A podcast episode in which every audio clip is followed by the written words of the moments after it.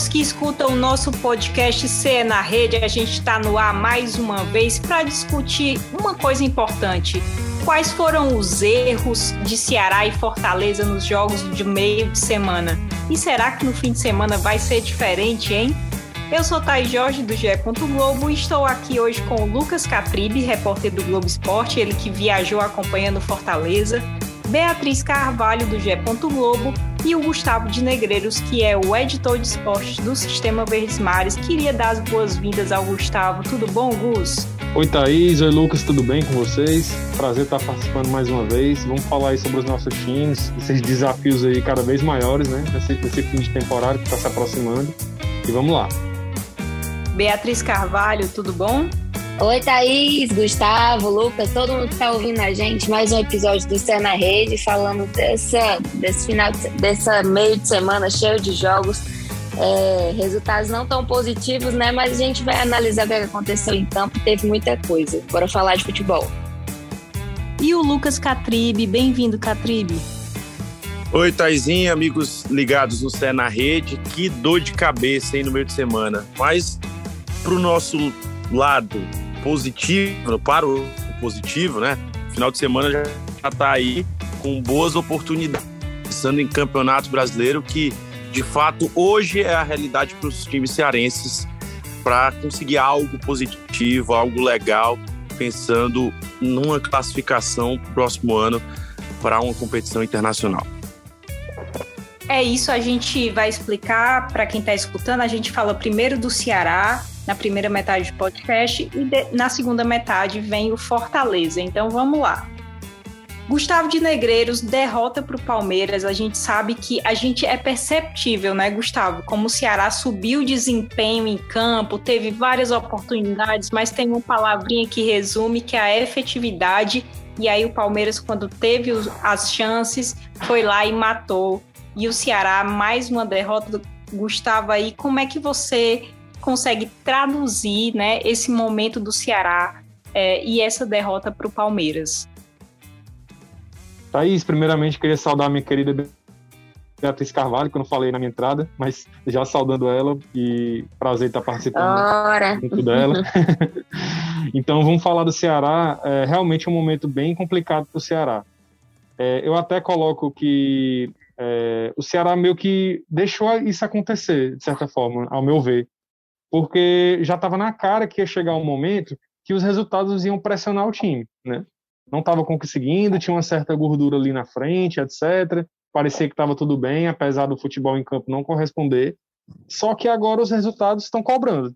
E o futebol até que está aparecendo, está aparecendo mais que antes. Né? Eu vejo que o Ceará teve evolução sim contra o Bragantino, teve evolução contra o Palmeiras, só que agora não adianta jogar bem, tem que somar pontos, tem que vencer, e, e, isso é muito complicado, né? Porque, é, por exemplo, a gente vê que o time evoluiu, mas o resultado não veio e automaticamente a pressão recai sobre o treinador, né? O Thiago Nunes, que tem um aproveitamento baixíssimo, né? Acho que na sequência a gente vai falar sobre isso. E assim, é, cria-se um ambiente de pressão, que a gente já conhece muito bem, que às vezes pode, pode dar em algo positivo, que é o time conseguir render, fazer gols, enfim, jogar de forma mais intensa, como pode, pode ter um efeito negativo, né, que é o nervosismo, a ansiedade, e isso acabar acarretando em maus resultados. Né? A gente torce por, por essa primeira opção. É isso. E, Gustavo, e, e para todos, né? Beatriz, é, Lucas. Gustavo falou aí de aproveitamento, 29%. Uma vitória, três derrotas e quatro empates, não é isso, pessoal? Assim, é, o que vocês veem de positivo e de mais negativo em relação ao Guto Ferreira, né? Como é que vocês veem essa passagem aí do Thiago Nunes até agora pelo Ceará? Lucas Catribe, pode, pode assumir essa pergunta. Thaís, eu falo, falei na abertura em relação a pensar positivo, porque hoje os nossos dois clubes estão em uma condição de classificação para uma competição internacional, né? Pensando que a gente aumentou as vagas nesse tipo de competição. No caso do Ceará, é uma mudança de perfil muito grande, né? O Ceará jogava na base do contra-ataque, na base do jogo reativo com Guto Ferreira. O Thiago Nunes está tentando implantar algo diferente. É, ele já citou alguns pontos que a equipe realmente teve uma melhora no que ele pede, né? Que é aquela questão da pressão em cima do adversário na saída de bola. É, ele está ajustando alguns pontos importantes. Por exemplo, acredito que o Lacerda não é um jogador que não pode ser reserva do Ceará, ele tem que ser titular, não só pelo lado ofensivo, por ter marcado quatro gols. Hoje ele é um dos zagueiros artilheiros do Campeonato Brasileiro, junto com Marcelo Benevenuto, mas é um cara que se mostrou seguro nos últimos jogos, né? É, ganhou o seu espaço e realmente o Thiago possibilitou, oportunizou o jogador e ele hoje é titular do Ceará. Então acredito que é a questão mesmo da finalização. Claro que isso é trabalhado ao longo dos treinamentos, é, a, das suas diversas formas, né? Chegada pelos lados, finalização com troca de passes rápidos, chegando também em transição. Isso tem que ser trabalhado no treinamento, mas a questão da confiança. Acho que passa muito, Thaís, por uma vitória fora de casa. E se a gente analisar a tabela que vem por aí para o Ceará, claro que no Campeonato Brasileiro não tem jogo fácil, aquele velho clichê. Mas esse é o momento ideal, esse é o momento fundamental.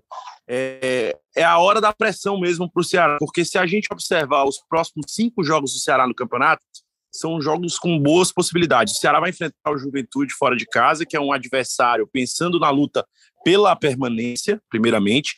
Depois vai pegar o Fluminense em casa, um jogo complicado, mas joga em casa. E a gente já vai ter a possibilidade de 50% da capacidade do estádio, já com o torcedor chegando junto, de repente, depois de uma vitória fora de casa, o torcedor realmente faça uma pressão. Depois enfrenta novamente em casa o Cuiabá, aí vai para um jogo fora de casa contra o Atlético Paranaense, já próximo da decisão da Copa Sul-Americana, né? O Atlético vai decidir no fim do mês de novembro e depois joga de novo em casa contra o Esporte. Então, essa sequência de cinco jogos talvez seja a sequência que mais possibilita o Ceará engrenar, pensando sempre para o lado positivo, né? Numa vaga na Sul-Americana, estabelecer novamente e disputar, quem sabe, a quinta competição seguida na elite do futebol brasileiro.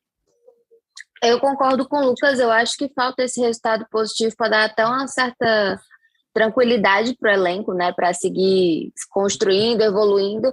E acho também que muito do negativo que se vê no momento desse jogo contra o Palmeiras também se deu por conta do jogo contra o Bragantino, que o Ceará foi muito bem, foi um dos melhores jogos do Ceará em questão de evolução em campo, e ainda teve aquele empate quase no fim, né? Então, meio que, que empolgou, digamos assim. E aí, nesse jogo contra o Palmeiras, estava jogando bem também e acabou tomando dois gols, assim, contra-ataques ali, e, enfim.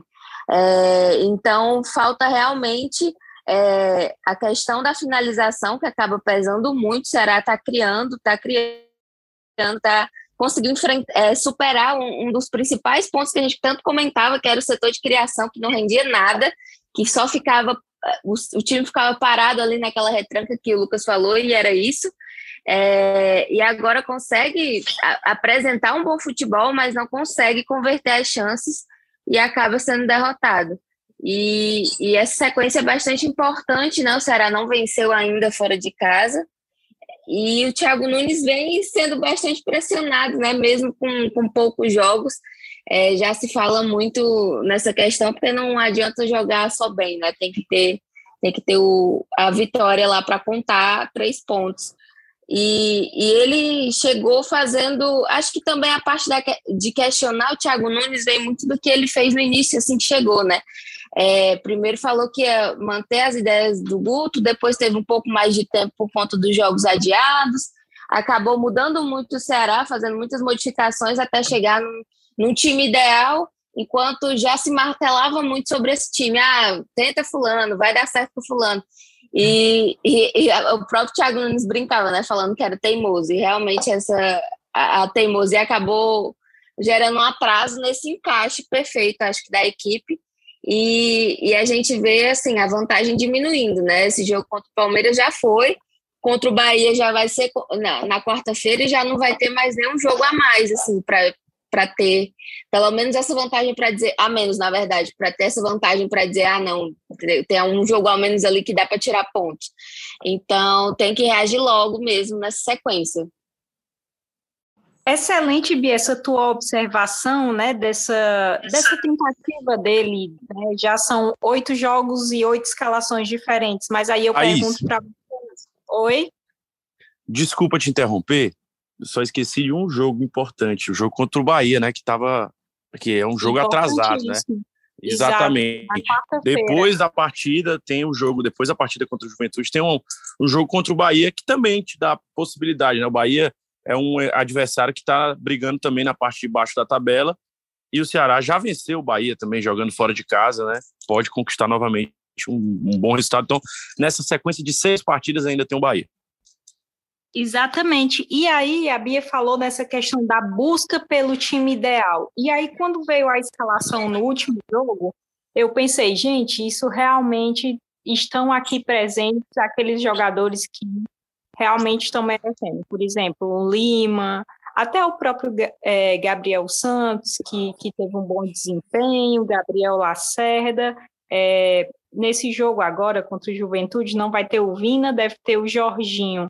Mas para vocês, realmente está fechado ali o Ceará? Para vocês, esse é o time com que Thiago Nunes deve seguir em frente?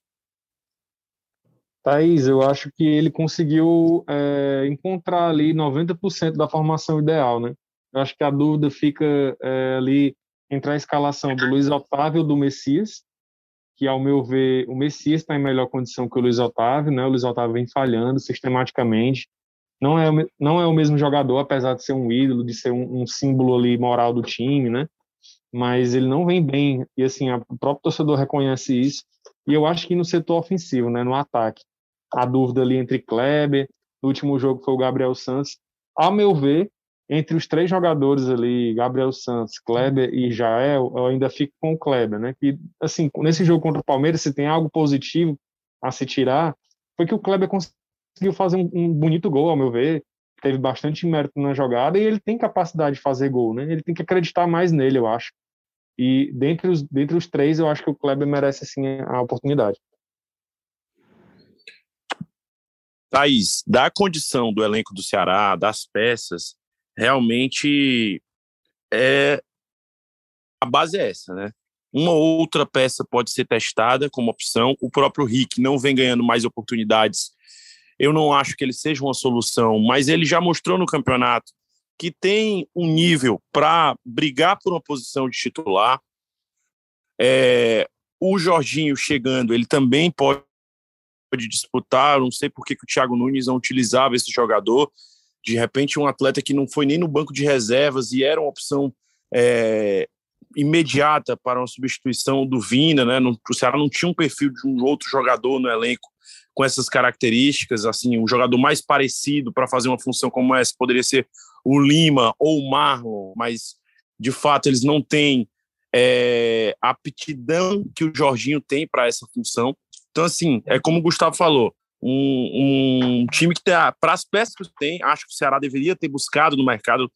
Imagino que a diretoria até tentou algumas outras possibilidades, mas não conseguiu.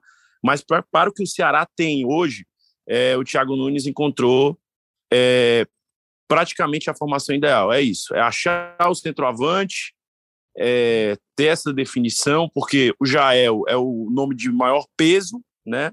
Desse, desse ataque para essa função, mas o Jael não conseguiu ainda ter uma sequência, muito por conta da questão física, porque se a gente observar pelo desempenho dos gols, ele está no mesmo patamar que os outros jogadores, acho que hoje o artilheiro é o Kleber, né?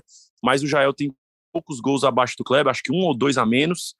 Então, assim, são algumas funções, e a gente nota também que no Campeonato Brasileiro, daqui para frente, a gente vai ter jogadores machucados, vai ter suspensões. O Bruno Pacheco, que fora o passado já volta, é um cara que é titular absoluto.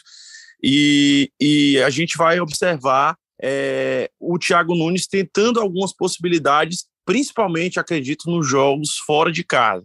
Que esse não ganhar fora de casa é um peso muito grande para quem quer é, se manter muito bem numa Série A de Campeonato Brasileiro, principalmente se a gente observar os adversários que estão na faixa do Ceará na tabela de classificação, que estão sim vencer como visitante também.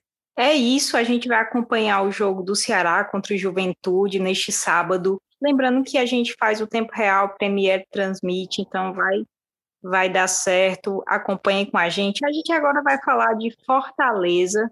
Fortaleza que foi goleado por 4 a 0 pelo Atlético Mineiro pela Copa do Brasil, semifinal fora de casa.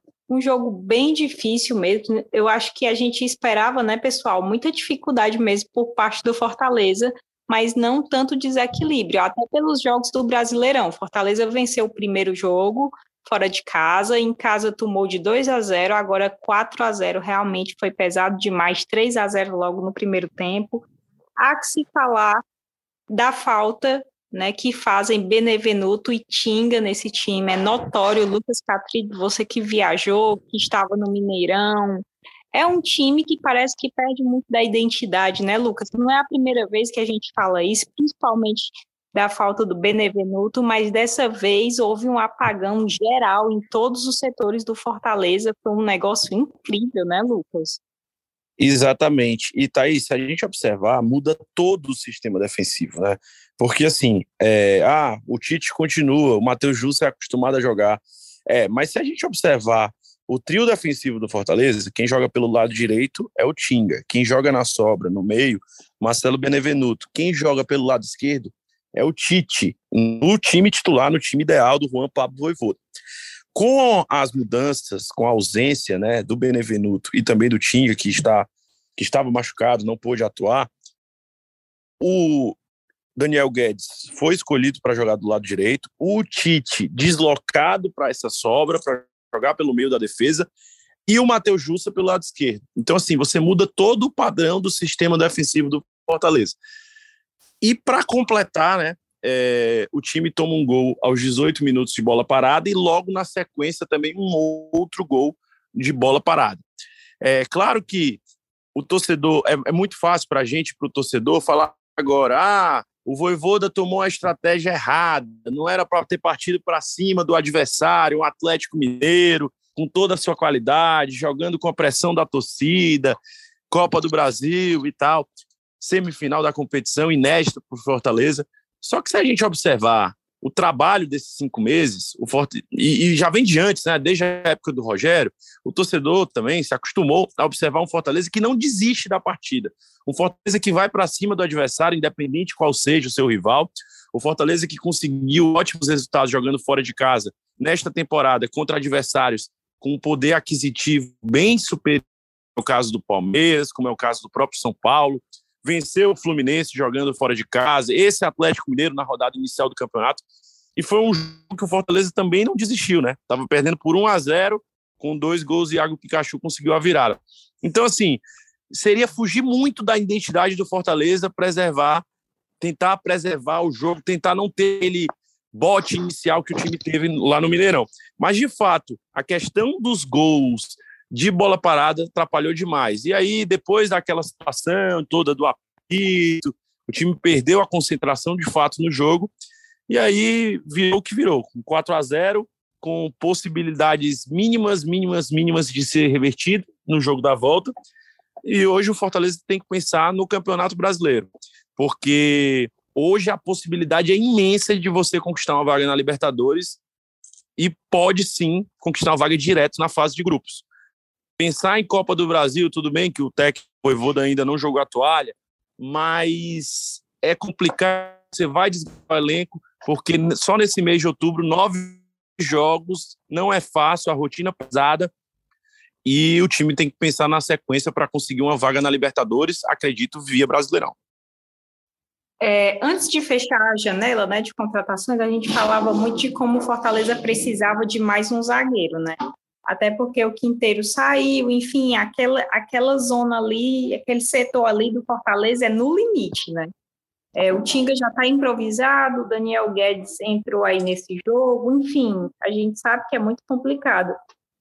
O Tinga é dúvida para esse jogo contra o Atlético Paranaense no sábado, às 7h15 da noite. Vocês, né? Eu queria a opinião dos três, no caso. Manteria o Daniel Guedes? Colocaria um Jackson, mudaria um esquema? Como é que o Voivoda pode fugir desse, desse, dessa ausência aí do Tinga caso ele fique fora? Thaís, eu acho que o Voivoda, ele não é o tipo assim de treinador que ele vai muito que cede muito a pressões, né? Então, assim, eu acredito que ele não vai alterar a forma do Fortaleza jogar de jeito nenhum, né? O que eu acho que ele pode fazer, de repente, é com a volta do Benevenuto, é, ele modificar ali as posições e trazer o Jackson ali para a faixa central, né, do, do, da defesa. E aí, de certa forma, ele não perde tanta característica, né? Porque tanto o Benevenuto como o Tite tem boa saída de bola, né? Tem bom, bom, bom saída de jogo. Não como o Tinga, né? Que é um lateral de ofício, mas os dois sabem sair bem para o jogo. Né? Então, seria essa uma situação, né? Outra situação é a volta do David, né? Que é um jogador importantíssimo e ficou de fora aí dessa final. Eu acho que o Romarinho não foi bem. Eu acho que ele deve compor o ataque junto com o Robson. De repente até pode aparecer um Wellington Paulista, porque o Voivoda é, ele muda muito, né, de um jogo para outro. É característica do treinador argentino, ainda mais dessa escola dele que ele gosta de seguir, que é do Bielsa, do São Paulo, enfim. Então pode ser que apareça um Wellington Paulista também mas eu acho que no, no geral ele não vai mexer na, na, no esqueleto do time para essa partida, não. Bia Lucas, querem acrescentar algo aí sobre essa escalação? Eu também eu... concordo com o Gustavo, acho que ele não vai mudar, não vai mudar o, o Daniel Guedes. Apesar de que tem também a opção do Bruno Melo, né, que também já atuou como zagueiro, poderia ser também uma opção caso ele quisesse fazer essa troca mas não acredito que ele vai fazer, não. Assim como também não vai trocar Felipe Alves, que era outra questão que, que eu vi bastante reclamação da torcida, né? Vi bastante alguns comentários sobre, sobre as defesas, sobre o goleiro, enfim. Mas acho que ele vai manter, sim. E até porque, é, enfim, era outra, outra situação diante do Atlético, né? O Atlético muito bem, pressionando muito bem. Acho que com a volta do Benevenuto já vai dar para dar uma, uma, equilibrada ali no setor defensivo e, e como o Gustavo bem lembrou, tem também o retorno do David que vai ser importante. Thaís, para mim. Oh, diga, Lucas. Para mim, nesse jogo contra a equipe do Atlético Paranaense, vai ser Daniel Guedes, Marcelo Benuto e Tite, porque esse vai ser o trio defensivo do Fortaleza. É, o, o Voivoda não, não alterou ainda é, esse esquema com três zagueiros, né, com três homens na linha, no sistema defensivo, na linha defensiva.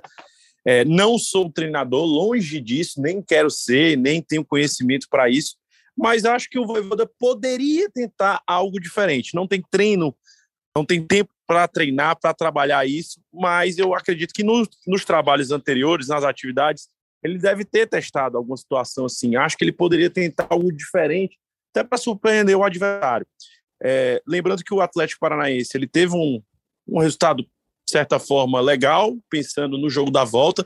Deve poupar muitos jogadores, deve poupar muitos atletas. Os atletas que vão disputar essa partida contra o Fortaleza aqui na capital vão querer, claro, é, demonstrar um bom trabalho para um treinador que está chegando, no caso do Alberto Valentim, né? Então, assim, é, acho que o Fortaleza poderia tentar surpreender, de certa forma, o adversário está algo diferente. De repente, você ter mais um homem é, de ataque, né, mais um jogador de velocidade, você escalar o Robson, o Romarinho e o David, ou então o próprio Wellington Paulista, junto com o David e com o Robson, tem alguma alternativa que realmente surpreendesse o adversário, e aí você jogaria com dois zagueiros. Para mim, Benevenuto jogando pelo lado direito e pelo lado esquerdo da defesa o Tite, né? Com a, a, os, os jogar defesa. Mas aí você teria que talvez também mudar o jogador pelo lado esquerdo, né? Que o Lucas Crispim não joga tanto recuado assim. Poderia ser um Bruno Melo. É, algumas alternativas que o Voivoda tem. E ele tem um elenco até, de certa forma, legal para se trabalhar e pensar em alternativas para esse jogo contra o Atlético Paranaense. Eu acho pouco provável que ele mude a, o esquema tático, né? Desse jeito. E também estava pensando aqui, e no próximo jogo, já na quarta-feira, ele vai ter que usar talvez o Daniel Guedes novamente. Então, jogar nesse jogo da Série A seria é, dar uma moral para o cara também, né? Dizer vai, vai, dar certo e, e ir testando, né? E, e vendo se o que pode é. render ali. Não sei, eu, eu acredito um, nisso.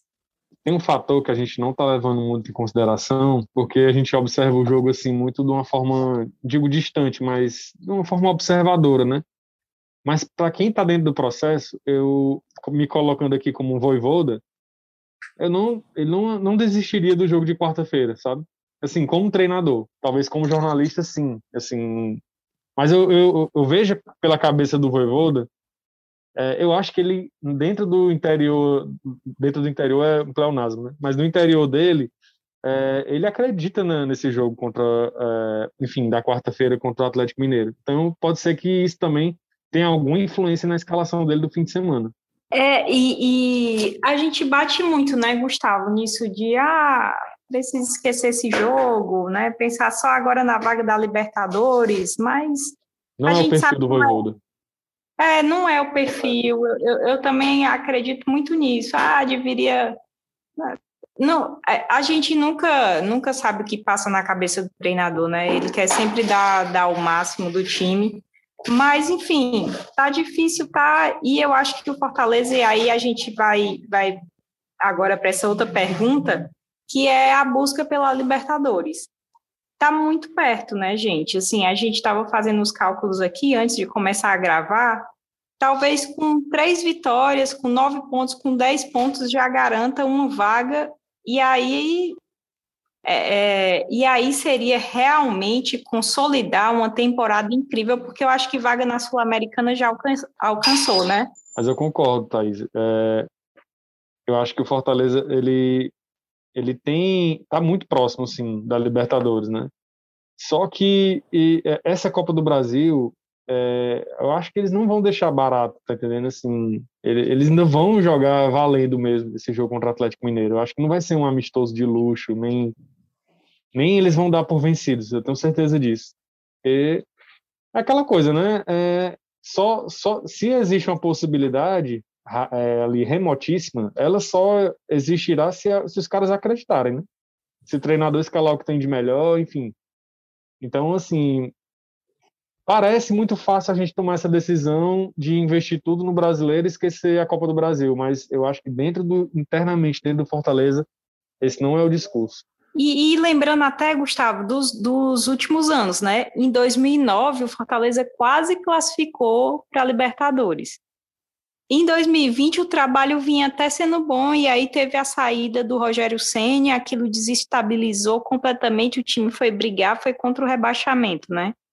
E esse ano, então, Lucas Catribe é realmente o ano para para dar esse novo passo. Eu acho muito interessante porque a gente está vendo brigas sempre por cima, né? Tipo, Fortaleza foi para a Sul-Americana, depois o Ceará foi para a Sul-Americana, fase de grupos, mais jogos, e agora o Fortaleza está tentando aí uma Libertadores que seria inédita até para o estado do Ceará né, Lucas? Então, é, é possível sim, e mostra só esse crescimento, né, do clube com o Voivoda. Thaís, é uma temporada praticamente perfeita para o Fortaleza. Chegou numa semifinal de Copa do Nordeste, foi campeão cearense pela terceira vez consecutiva, é semifinalista de uma Copa do Brasil de forma inédita, arrecadando o que arrecadou já até agora na competição, e no Campeonato Brasileiro batendo recordes de permanência no G4 de um clube nordestino, primeiro turno da competição também, com uma melhor, o melhor desempenho de um clube da nossa região.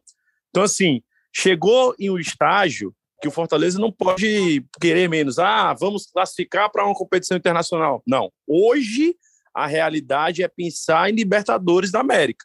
Acho que se o Fortaleza não conseguir isso, vai ser uma decepção, porque o campeonato todo teve uma constância, né? É claro que no início do segundo turno agora teve uma quedazinha, mas o time já conseguiu se estabelecer com duas vitórias consecutivas.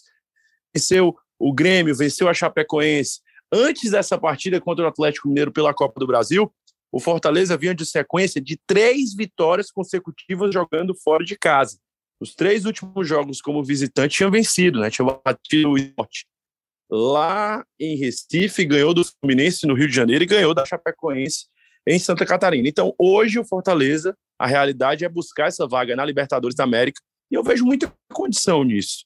É claro que o que o Gustavo falou tem total razão. O treinador vai querer fazer uma boa partida. Eu lembro um Fortaleza totalmente diferente naquela Copa do Brasil, que disputou, que chegou na fase oitavas de final, perdeu para a equipe Internacional no primeiro jogo, acho que por 3 a 0 Na volta, fez um bom jogo e conseguiu uma vitória, chamou o torcedor para si, né? Tudo bem que Fortaleza não conseguiu acesso naquele ano, mas foi uma boa participação, pensando em Copa do Brasil. Então, assim, é, o jogo contra o Atlético Mineiro pode não dar classificação para o Fortaleza na Copa do Brasil, mas pode também é, ter uma influência muito grande para a sequência e para a confiança. Né? Você vencer um jogo contra o Atlético Paranaense no final de semana, ganhando um jogo da volta contra um grande clube como o Atlético Mineiro, pode dar essa confiança. Mas aí você tem que colocar na balança.